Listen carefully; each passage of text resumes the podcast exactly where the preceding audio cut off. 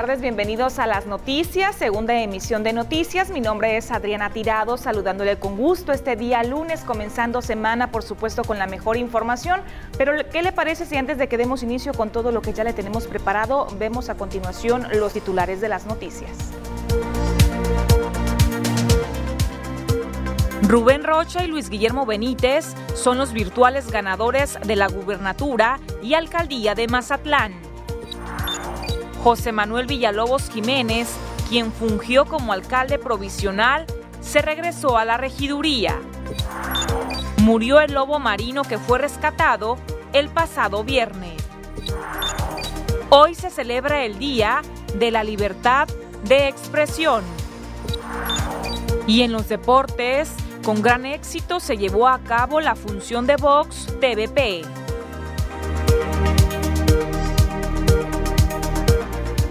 Comenzamos con la información de ese día, lunes 7 de junio. Iniciamos semana platicando sobre los detalles de cómo se llevó a cabo el día de ayer, domingo 6 de junio, esta jornada electoral a nivel estado. Vamos a enfocarnos en lo que ocurrió aquí en el estado de Sinaloa y le comparto que se tuvo una alta participación de parte de la ciudadanía sinaloense, repito, el día de ayer, domingo 6 de junio, que es cuando se desarrolló, desarrolló la jornada electoral en el estado, con retrasos en la instalación de mesas directivas de algunas casillas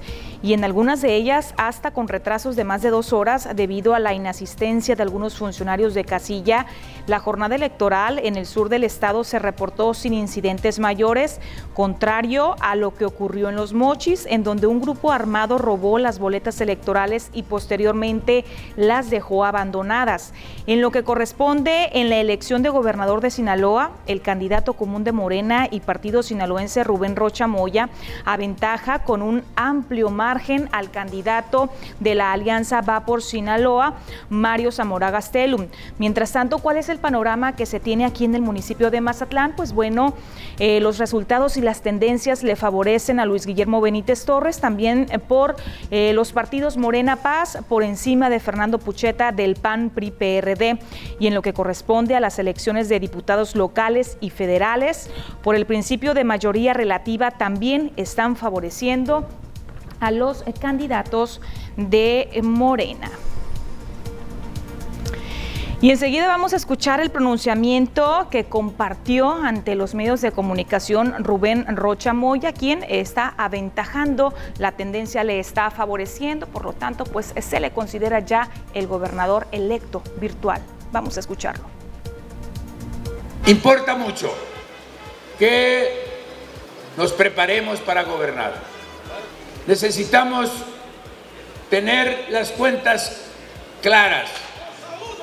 Vamos adelante en la gubernatura, pero también vamos adelante en las siete diputaciones federales.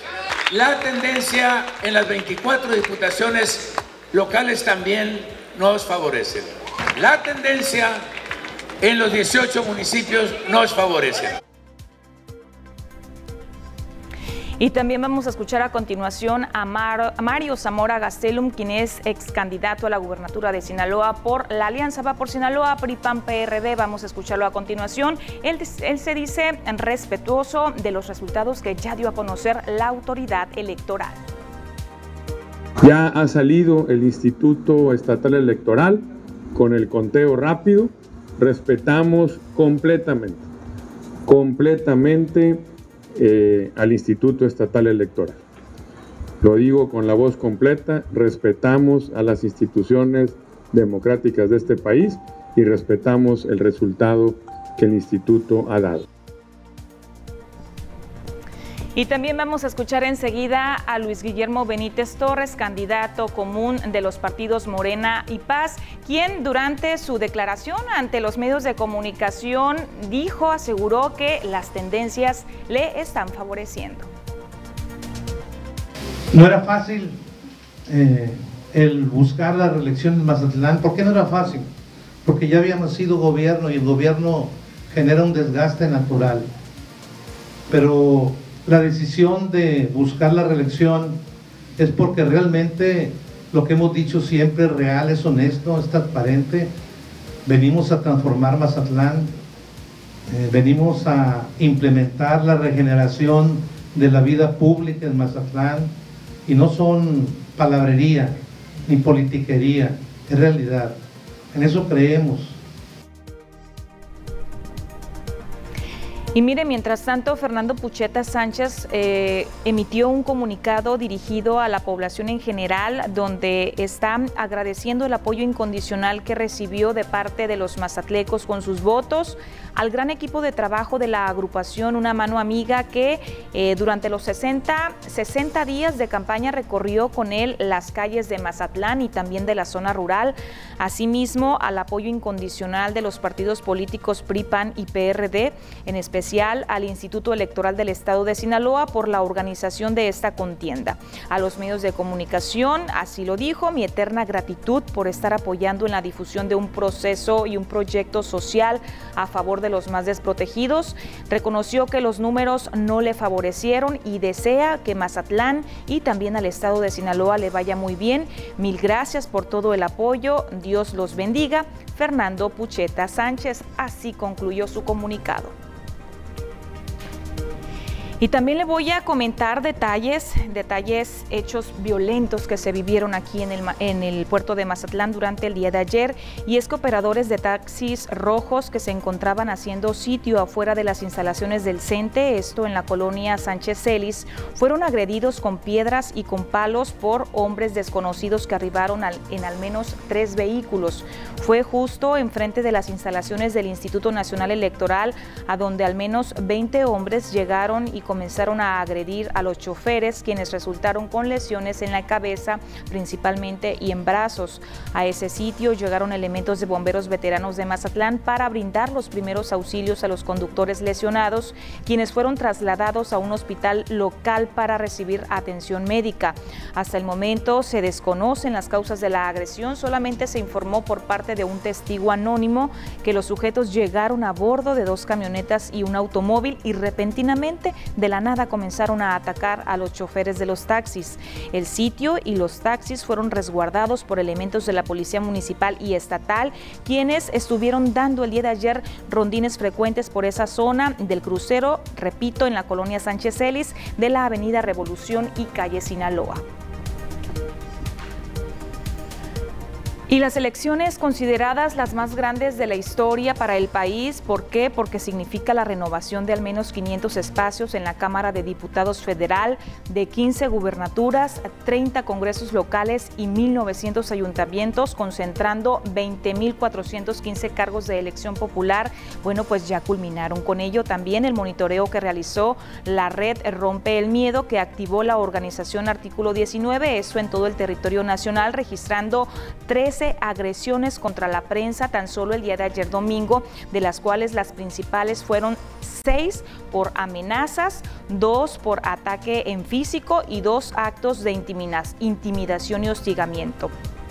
A lo largo de todo el proceso electoral, desde el inicio de las campañas fueron documentadas en total 50 agresiones a comunicadores. Sinaloa se ubicó entre los nueve estados más violentos en el proceso y el estado con más agresiones fue Baja California con cinco casos. Le siguen Guerrero, Guanajuato, Jalisco, Sinaloa, Sonora, Tlaxcala, Veracruz y Yucatán con una agresión cada uno, siendo los agresores identificados con mayor frecuencia los funcionarios públicos, mire, partidos políticos particulares y también está ahí inmiscuido el crimen organizado. Con esta información sobre los detalles del proceso electoral que vivimos el día de ayer, tenemos que irnos a la primera pausa comercial. Siga con nosotros, tenemos más información. Gracias por continuar con nosotros aquí en las noticias. Vamos a continuar con más información, temas relacionados a, al sector salud, especialmente al manejo de la pandemia que se le está dando aquí en el estado de Sinaloa, datos relevantes que compartió la Secretaría de Salud en el estado. Y es que Sinaloa regresó a semáforo epidemiológico en color amarillo, lo que significa riesgo medio desde este 7 al 20 de junio, una instrucción que se acatará por el gobierno del estado, pero que difiere con los datos locales. Así lo informó y lo afirmó Efren Encinas Torres, quien es el secretario de Salud en Sinaloa, cuando dijo que según la estadística local, el estado sigue manteniendo una tendencia a la baja con muy poca ocupación hospitalaria, por lo que se debería de mantener mantener en verde. Sin embargo, se está acatando la instrucción del gobierno federal. Recordó que el semáforo epidemiológico es inapelable por la autoridad federal y cubre 10 indicadores, entre los que destacan la tasa de reproducción efectiva, incidencia de casos estimados, casos hospitalizados, porcentaje de camas de hospital ocupadas, el índice de mortalidad y de positividad, entre otros. Recordó que el índice de hospitalizados en el estado es bajo, con un 91% de disponibilidad para atender a pacientes COVID, pero la movilidad y el índice de positividad sí han subido, mismo que debemos trabajar todos en conjunto para bajar esta incidencia. Las restricciones del semáforo amarillo al iniciar este día 7 de junio serán a foros reducidos. Ponga mucha atención a estas restricciones. Todas las actividades esenciales y no esenciales se pueden realizar, pero extremando los cuidados y ponderando la sana distancia. Vamos a escuchar a continuación al secretario de Salud, de Salud en Sinaloa, Efren Encinas Torres, para que dé toda esta información de manera detallada. También es importante señalar que es una notificación formal a la cual el Estado eh, acatará la normativa señalada. También, sin embargo, Sinaloa cuenta con información, la cual ya argumentamos, para mantenernos eh, en la evaluación propia en color verde del semáforo. Y ya que escuchamos que el estado continuará y pasó a estar en semáforo en color amarillo, bueno, pues vamos a ver a continuación qué nos dice la jefatura de los servicios regionales de la CEPIC, cómo estarán funcionando el sistema educativo, las escuelas durante estos próximos días. La información la tenemos enseguida. Continúan operando los centros comunitarios de aprendizaje en Sinaloa y en Mazatlán siguen sumándose más escuelas, pues actualmente están habilitadas 47, de acuerdo a la jefa de los servicios regionales de la CEPIC, María Kenia Camarena. Aclaró que oficialmente tanto escuelas públicas como privadas están incluidas en esta modalidad, por lo tanto, los colegios también están trabajando bajo el concepto de los CCA, regulando el número de estudiantes en el aula asistencia de manera intercalada y bajo el cuidado de los protocolos sanitarios. Seguimos con los centros comunitarios de aprendizaje, se siguen sumando más escuelas. Por lo pronto en Mazatlán tenemos registrado 47 CCA. El ciclo escolar se termina de manera eh, virtual y también complementándolo con los centros comunitarios de aprendizaje. Es para, para esto mismo, para el rezago y para la deserción escolar que no avance más y que estemos este, terminando positivamente el ciclo escolar. Particularmente en lo que respecta al municipio de Concordia, dio a conocer que hay en función 25 centros comunitarios de aprendizaje, de los cuales están activos 19 por motivos de la sequía, es decir, por la falta de agua. Oficialmente, todas las escuelas incluyendo los colegios, estamos trabajando con los centros comunitarios de aprendizaje. La manera en que se implementen lo decide el docente junto con los padres de familia, ya sea de manera, obviamente tiene que ser intercalada y los días que ellos decidan. Ellos se van a acomodar conforme a su contexto, cómo se, cómo se vive en el aula y en su entorno. Indicó que hasta el momento tienen registro de 30 escuelas con reporte de robo principalmente cableado, llaves y tuberías, es lo que más se han llevado los amantes de lo ajeno. Afirmó que están trabajando en restaurarlas y acciones de limpieza, con el fin de que estén en óptimas condiciones para cuando la autoridad indique el regreso a clases presencial. Con imagen y la edición de Pedro Velarde, informa para las noticias TVP Adriana Tirado. Pues ahí escuchábamos la declaración de la jefa de los servicios regionales. Voy a continuar con información también en temas de salud y es que el pasado sábado por la mañana llegaron al estado de Sinaloa más dosis de vacunas contra el COVID-19. Fue el mismo secretario de salud en el estado, Efren Encinas Torres, quien recibió las vacunas, mismas que están siendo resguardadas y serán distribuidas a los municipios para su aplicación. Las vacunas que llegaron el pasado fin de semana fueron Sinovac y Pfizer. En esta ocasión se trata de 200 mil dosis. Seguramente pronto la autoridad competente nos va a estar anunciando a qué segmento de la población van a ser dirigidas estas vacunas que recientemente llegaron. Voy a seguir con más información, los temas de salud, monitoreando las cifras que nos comparten las autoridades del orden federal. Ya le informaba yo hace unos minutos que retrocedimos un poquito en el color del semáforo epidemiológico Sinaloa de haber estado en verde. Bueno, pues pasamos de nueva cuenta al color amarillo, por lo tanto es importante que toda la población continuemos aplicando los protocolos sanitarios. Pero le voy a informar las cifras a nivel nacional. El número de casos acumulados que se tienen hasta este momento suman ya 2.433.681 casos.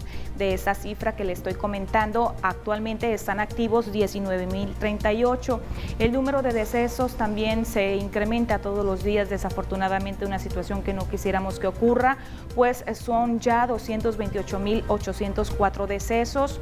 El número de personas que ya tuvieron COVID-19 y se han recuperado, 1.939.000 596 casos. Vamos a ver enseguida cómo estamos aquí en el estado de Sinaloa, ya le adelantaba yo un poquito. Vamos a ver las cifras, el número de casos confirmados 39.564. Más adelante en la siguiente gráfica vamos a ver cuántos casos están activos. Sospechosos 418, fallecidos 6.294 sinaloenses, recuperados 32.896. Aquí vemos en la gráfica el color de cada uno de los municipios. También le tengo la información desglosada como lo hemos venido realizando durante esta pandemia, monitoreando cada uno de los municipios que conforman la entidad. Le decía, el número de casos activos son ya 374 casos. Esta cifra es a nivel estatal. Ya eh, particularmente hablando del municipio de Aume tenemos a 95 casos activos, en Angostura no hay casos, un caso en Badiraguato, Concordia y Cozalá es el mismo panorama, no están presentando casos activos hasta este momento. En Culiacán hay 92 casos, por lo tanto se encuentra actualmente la capital del estado en color azul de acuerdo al semáforo epidemiológico. En Choice hay 17 casos activos de COVID, en el OTA no hay casos, 5 en Escuinapa, 27 en El Fuerte, 20 en Guasave, en Mazatlán Mazatlán 89, también estamos en color azul aquí en el municipio de Mazatlán. Y en Mocorito no hay casos activos, 17 en el Rosario, 5 en Salvador Alvarado, no hay casos en San Ignacio, lo mismo para Sinaloa municipio y seis casos en Nabolato. Reiterar el llamado que está haciendo la Secretaría de Salud en Sinaloa para que no bajemos la guardia. El hecho de que esté avanzando la jornada de vacunación, esta política de vacunación, no nos exime para que continuemos respetando los protocolos sanitarios que ya a estas alturas ya todos conocemos a la perfección. Tenemos que seguir con una pausa comercial, es muy breve, no le cambie, volvemos con más. Estoy de vuelta con más información. Enseguida le invito para que veamos juntos las condiciones del clima, cómo estarán las temperaturas para las próximas horas.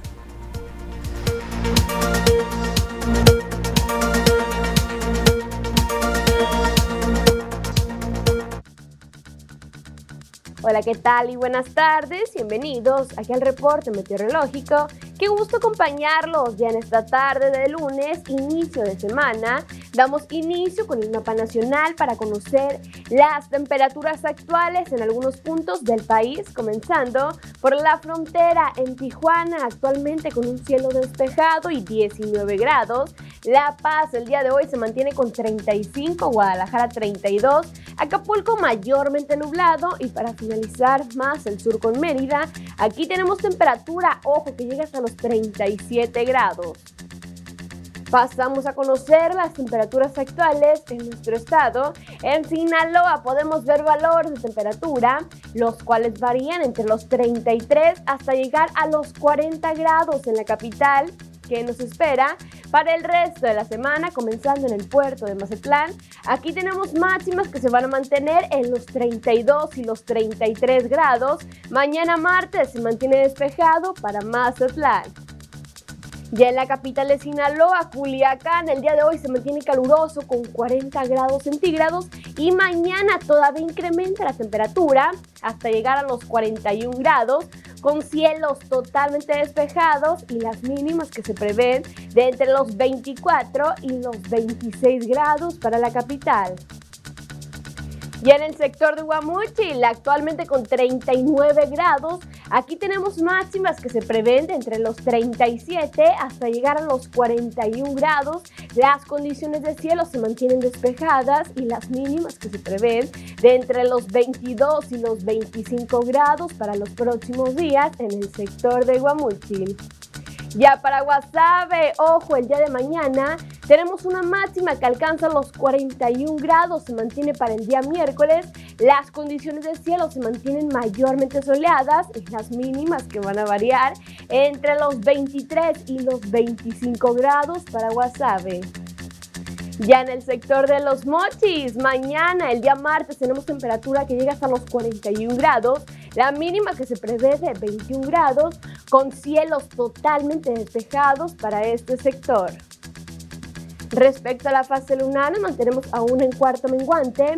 La salida de la luna a las 4 horas con 29 minutos.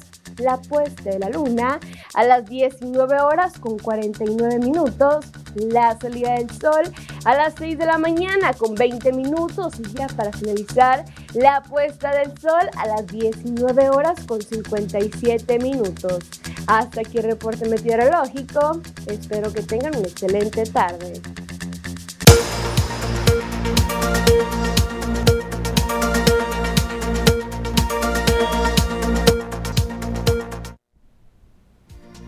Ya escuchamos los valores, temperaturas altas en algunos municipios del estado. Para ampliar esta información, de acuerdo al Servicio Meteorológico Local de la Conagua, sigue y fuerte el calor aquí en la región. Vamos a escuchar a continuación al titular Hugo Nordal.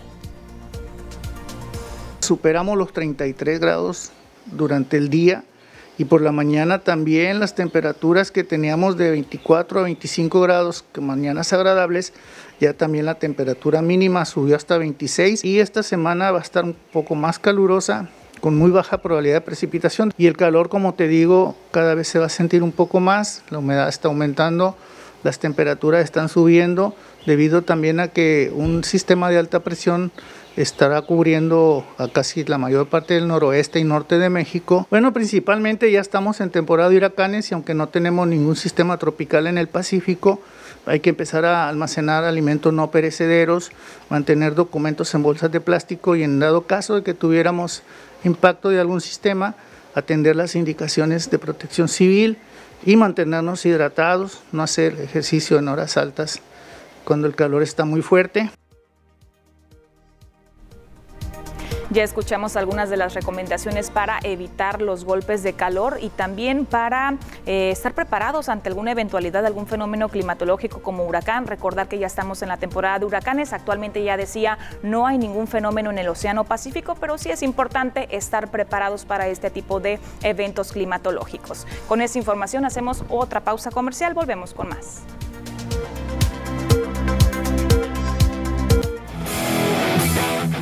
Gracias por seguir con nosotros. Vamos a continuar con la información que ocurre en el mundo deportivo. Ya está preparado aquí junto a mí mi compañero Ernesto Vázquez, saludándote con gusto, Ernesto, este inicio de semana de lunes. Que igualmente, ¿no? Con gusto, efectivamente, a la gente que nos está viendo allá en casita, listos con lo mejor de los deportes, ¿no? Ocurrido acá en Sinaloa y a nivel internacional. Queremos saber qué pasó el fin de semana. El fin de semana. Aquí tengo la información. Adelante. Muchas gracias. Vámonos con lo que ocurre, ¿no? Dentro del boxeo, porque el viernes tuvimos la función de Box TVP desde la capital del estado Sinaloa, desde Culiacán. Allá anduvimos, ¿no? Para presentarles lo que fue este pleito, para presentarles lo que fue este combate, que fue muy, pero muy bueno, ¿no? Entonces, allá en la pelea estelar, pues la venezolana Eva Guzmán salió con la victoria, ganó el campeonato del AMB a Isabel Millán, la estrella, la mexicana, la verdad que demostró una gran calidad y técnica la de Venezuela y hay que decirlo, ¿no? Todo un éxito, la verdad que la gente que se dio cita lo disfrutó allá en el foro TVP, lo pudo gozar, fue una pelea de alta calidad, de alto calibre entre Estrella Millán que se quiso entregar ante su afición, pero el boxeo que mostró la de Venezuela, la sudamericana fue superior, ¿no? Y con ello pues se lleva el título mundial Mosca del AMB y ya estamos viendo, ¿no? No se cansó de tirar golpes, no se cansó de estar buscando el rostro de su rival que lo dejó muy inflamado, muy hinchado a Estrella Millán. Y los invito para el próximo sábado, vamos a andar desde los Mochis, el Bolevite Escategui, Karina Arce, el Peluchín Araujo, a través de la señal de TVP lo vamos a tener el Traviesito Arce, estará el Bolivito Uzcategui y también el Peluchín Araujo por TVP el próximo sábado desde Los Mochis. Y después de la victoria por parte de Eva Guzmán, esto fue lo que comentó. Y orgullosa del trabajo que hicimos mi equipo, el profesor Memi, el profesor Ageni Gómez en Venezuela, que fue parte de, del 50% de la preparación, a mi compañera que estuvo en esquina y a toda la gente de Venezuela. Pues ahí está, ¿no? Las palabras de, después de la victoria, dedicándosela a toda su gente. Ya hay técnico del equipo de Mazatlán, ya llegó, ya está en el puerto. El pasado sábado arribó al puerto de Mazatlán el entrenador Beñat San José al aeropuerto internacional Rafael Buelna de aquí de esta ciudad, donde pues llegó con expectativa y con la consigna de conseguir de lo que no pudo hacer Palencia ni Tomás Boy, meter el equipo a la liguilla. En este último torneo estuvieron cerca, pero no alcanzaron el director técnico de 41 años, pues allí está, ¿no? Ya llegando a lo que viene a ser el puerto, busca hacer historia, un año de contrato es lo que le dieron para Beñat San José y se espera que a mediados de esta semana sea presentado de manera oficial. Hoy el plantel, algunos de los jugadores ya reportaron para los exámenes médicos pertinentes referente a lo que tendrá el equipo y con esto, con la porra, recibieron al nuevo entrenador, el español Beñat San José, al cual vamos a escuchar. Me siento muy feliz, muy emocionado de venir a, vuestro bello país, lo primero, y, luego a Mazatlán, que para mí es eh, un honor muy grande, una ilusión tremenda el emprender este proyecto maravilloso. Estoy enamorado de, las gentes, del, proyecto, de lo que podemos hacer y, a trabajar duro ahora. Y mi principal trabajo es desarrollar el club, desarrollar eh, el presente que va a ser el, futuro también de este nuevo club y al mismo tiempo obviamente vamos a intentar eh, eh, ganar los máximos partidos, eh, mirar para arriba, estar lo más arriba posible en la clasificación y intentar que, eso sea con buen fútbol. Que quiero hacer un equipo que, la afición quiere ir al estadio a verla, que la afición se sienta orgulloso cada vez que, que juega, y compite y que realmente vayamos a cada partido a ganar e intentar hacer buen fútbol. Sí, he firmado por un año y, y bueno, es una, es una idea que, que, hemos tenido también por ambas partes, también queriendo que, que, fuera más extensivo, pero hemos tenido esa idea por ambas partes para poder conocernos, vernos bien y, y obviamente ojalá eh, esté muchos años acá.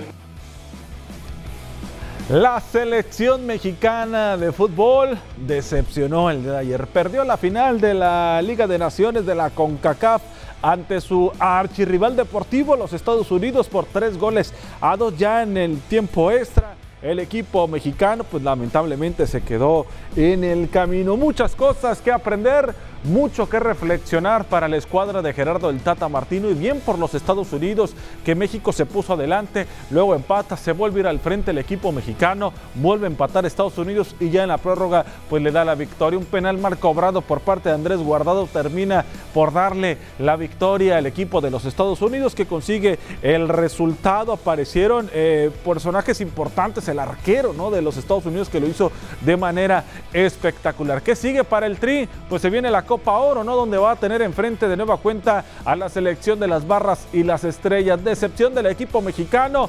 El equipo de los Estados Unidos, la selección norteamericana, se lleva el triunfo. Ahora nos vamos a la Fórmula 1 donde el himno nacional mexicano sonó en los más altos. Sergio El Checo Pérez se llevó el Gran Premio de Azerbaiyán, el Gran Premio de Baku, primer lugar para el mexicano, primer podio, primera vez que lo consigue con el equipo de Red Bull, su nueva escudería en este año 2021 y el checo se mete al tercer lugar del campeonato de pilotos de la Fórmula 1. Además, con este resultado Red Bull se mantiene como líder en el campeonato de constructores, ¿no? Y por supuesto su compañero Max Verstappen sigue en primer lugar en el campeonato de pilotos. Lewis Hamilton está en segundo y el mexicano es tercero actualmente en lo que viene a ser la Fórmula 1. Felicidades para Sergio el Checo Pérez. Y al que no le fue bien fue al Mazatleco José Luis Urquidi el pasado fin de semana, el sábado, ¿no? Ante el equipo de los Blue Jays de Toronto. Cayó ese equipo, perdió el conjunto de los eh, Astros de Houston por pizarra de 6 a 1.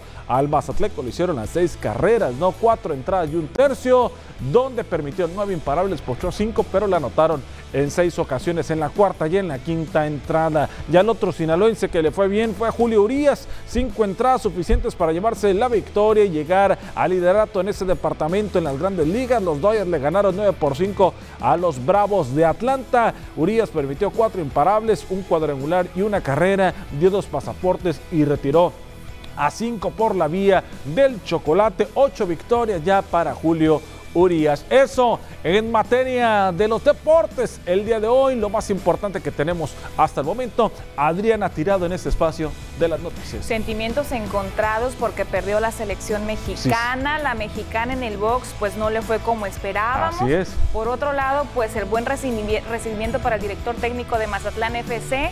Y Checo. Y Checo le fue muy bien y también. Sergio Pérez, que también eh, gana, ¿no? Y a Urquidi, pues que no le fue como esperábamos. No, no le fue como esperado, pero sigue teniendo eh, destacadas participaciones allá en Pues ahí está actividad muy variada, ¿no? Exactamente. Muchísimas gracias, Ernesto, por compartirnos todo lo que ocurre al interior del mundo deportivo. Nosotros vamos a continuar con un corte comercial. Volvemos enseguida.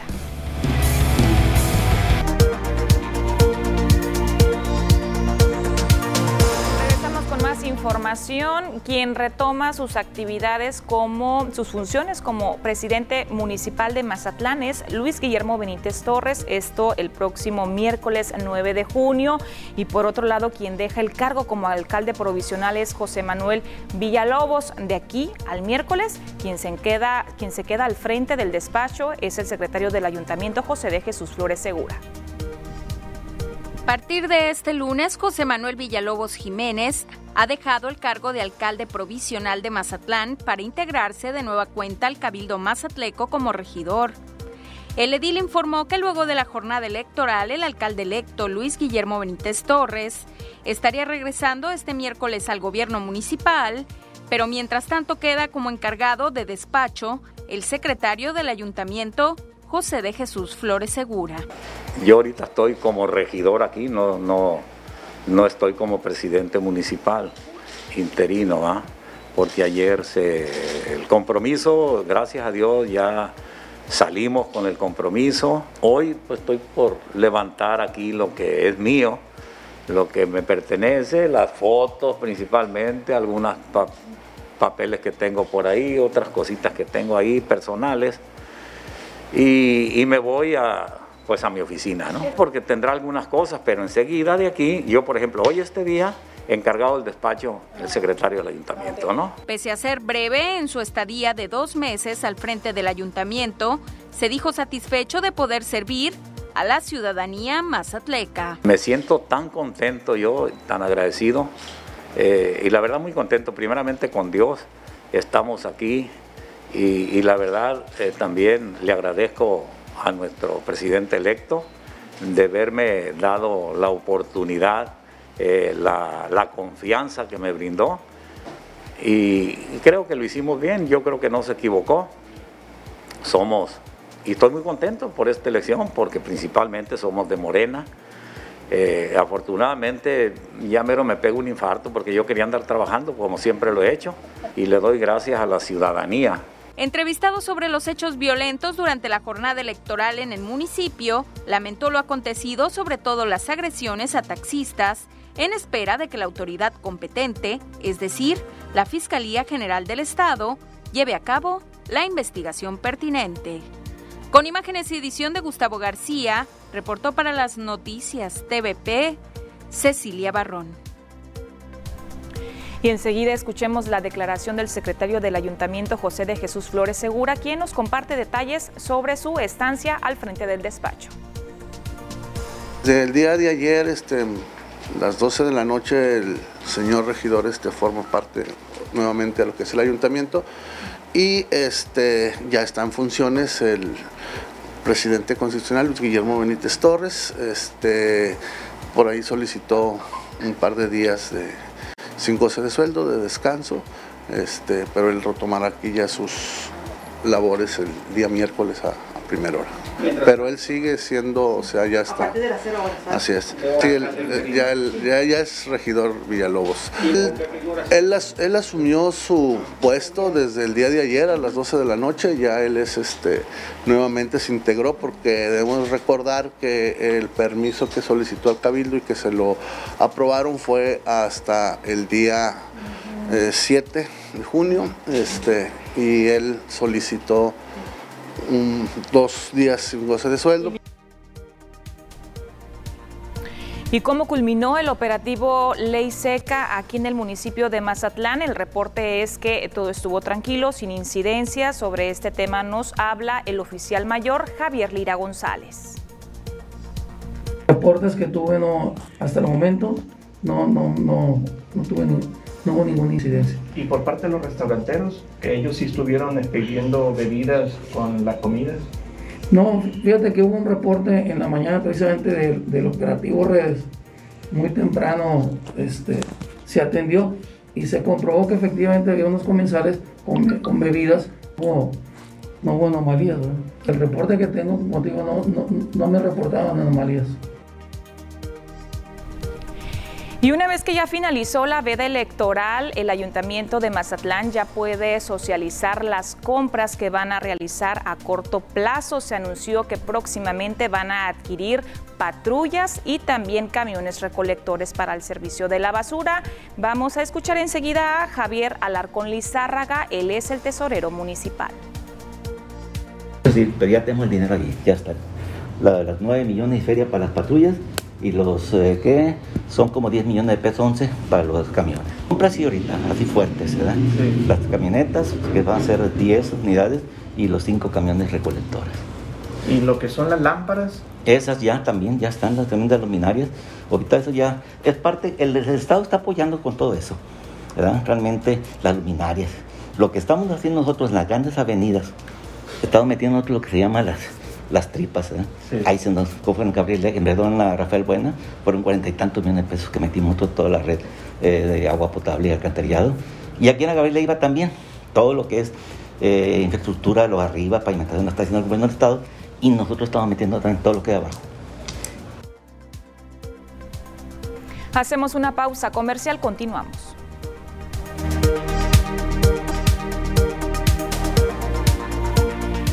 Las actividades que ha estado realizando de manera reciente el área de protección civil municipal es recorridos por los diferentes centros de hospedaje, esto con la finalidad de verificar que cuenten con elementos salvavidas. Debido a la alta demanda turística que registra Mazatlán, los centros de hospedaje reciben de manera constante las visitas de supervisión por parte de personal de protección civil para verificar que todos cuenten con elementos salvavidas, tanto en el área de albercas como de playas, si es el caso, así lo aseguró Eloy Ruiz, coordinador de protección civil. Mira, en general te pudiese comentar que el empresario turístico y hotelero le ha apostado mucho lo que es la prevención. Varios de los hoteles de aquí en la ciudad este, cuentan con número suficiente de salvavidas. Llama la atención dos de ellos específicamente que tienen un sinnúmero determinado. Estamos hablando que tiene, uno tiene 15 salvavidas y el otro tiene aproximadamente como 10 salvavidas. Actualmente todos los centros de hospedaje se encuentran cubiertos tanto en albercas, en zona de playa y todos cuentan con la capacitación suficiente para salvaguardar la vida de los bañistas, aseguró el comandante del Escuadrón de Salvamento Acuático, Gonzalo Magallanes. Capacitamos a arriba de 105, de los cuales se graduaron 87. Hay hoteles que tienen eh, acceso directo a la playa. Ahí requiere de tener un salvavidas en la alberca y un salvavidas pendiente para el mar. Y hoteles que no cuentan con, con, con acceso directo al mar, pues solamente en la alberca. Pero sí es, están lo suficientes. Están cubiertas. Están cubiertas. Lamentablemente, aún y con estas declaraciones, recientemente a finales de mayo, un menor de edad murió ahogado en unas cabañas de la sindicatura del Roble y un turista proveniente de Guanajuato también murió por las mismas causas en un hotel ubicado en Olas Altas. Con imágenes y edición de Gustavo García informa para las noticias TVP Omar Lizárraga. El lobo marino que recientemente había sido rescatado de las playas del puerto encontrándose herido falleció, así lo informó el Acuario Mazatlán. La paramunicipal dio a conocer que se presentaba y presentaba severos daños internos que terminaron costándole la vida, esto a pesar de la atención médica y constante observación brindada en las instalaciones de ese centro marino. Según la necropsia realizada por el personal médico de Acuario Mazatlán, el lobo marino tenía severos daños en la piel, el sistema digestivo, en el sistema respiratorio y cardiovascular, así como también presentó fractura en una de sus costillas. La causa de muerte se relaciona a la insuficiencia respiratoria secundaria, hemorragia pulmonar por traumatismo. Las colisiones de mamíferos marinos con vehículos marítimos son una causa relativamente frecuente de varamiento o muerte de estos ejemplares. Este ejemplar fue visto y rescatado en las playas de Mazatlán el pasado viernes 4 de junio y puesto bajo cuidado médico en las instalaciones de Acuario Mazatlán, donde, le repito, lamentablemente no sobrevivió.